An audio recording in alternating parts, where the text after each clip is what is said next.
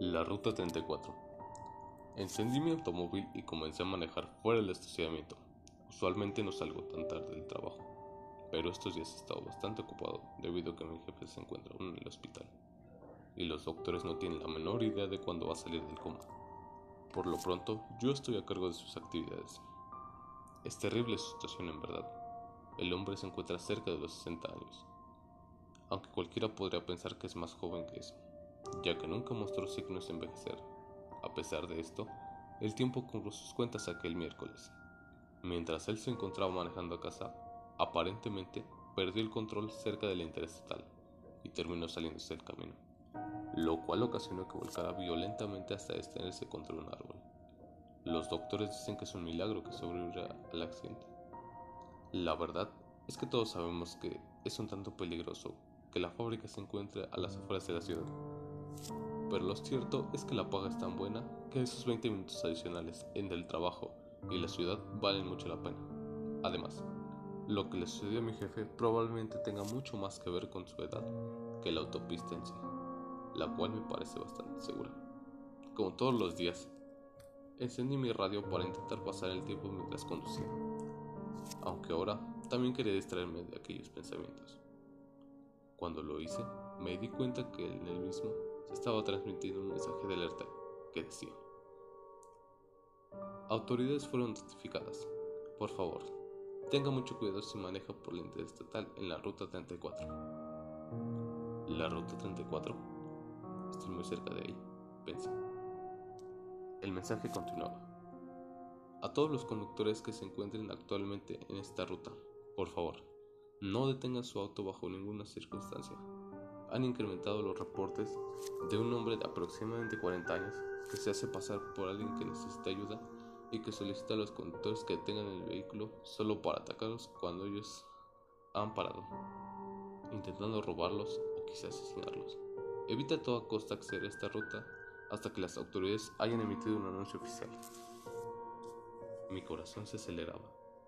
Esto sonaba completamente aterrador pero al menos había tenido la suerte de escuchar el mensaje a tiempo, así que no iba a detenerme hasta llegar a casa, sin importar qué sucediera.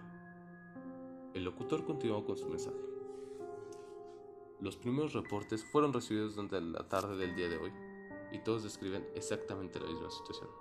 Los conductores vieron a un automóvil Cadillac aproximadamente del año 89, color azul, parado a un lado de la autopista y unos metros más adelante vieron un hombre vestido con ropa formal, camisa, corbata y pantalón elegante, que se encontraba realizando señas para que se detuvieran. Algunas personas no lo hicieron, pero las pocas que sí. Mencionan que el hombre tomó un bate del suelo y comenzó a golpear el auto del conductor, intentando agredirlo hasta que ellos pudieron escapar y alertar a las autoridades. Ah, no parece la mejor forma de agredir a alguien, para ser sincero dije en voz baja, mientras pude notar que a la distancia había algo que reflejaba la luz de mi auto.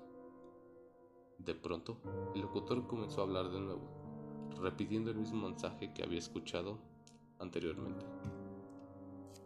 Cuando me acerqué más, pude ver horrorizado que ese era el automóvil que estaban hablando en la radio.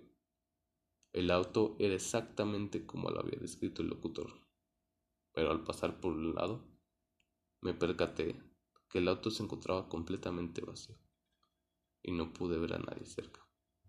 Así que seguí avanzando. Mi aliento casi se fue por completo en mi cuerpo cuando pude verlo. El hombre se encontraba a la orilla de la autopista, completamente inmóvil, sosteniendo un letrero que pude leer rápidamente mientras pasaba, el cual decía, escucha atentamente. El pánico se apoderó de mí por completo y aceleré lo más rápido que pude para alejarme del lugar. Me sentí aliviado de haberme ido, pero mi pie no podía soltar el acelerador. Quería salir de la autopista de una maldita vez. Mira detrás de ti, dijo la voz en la radio. La misma voz del locutor que escuché durante todo el camino. Confundido, volteé hacia mi radio y pude visualizar en la pequeña pantalla un mensaje. Reproduciendo ahora pista 002. Y pude ver el pequeño cable auxiliar saliendo de mi radio hacia la parte trasera del asiento del copiloto. El radio no estaba sintonizando ninguna estación.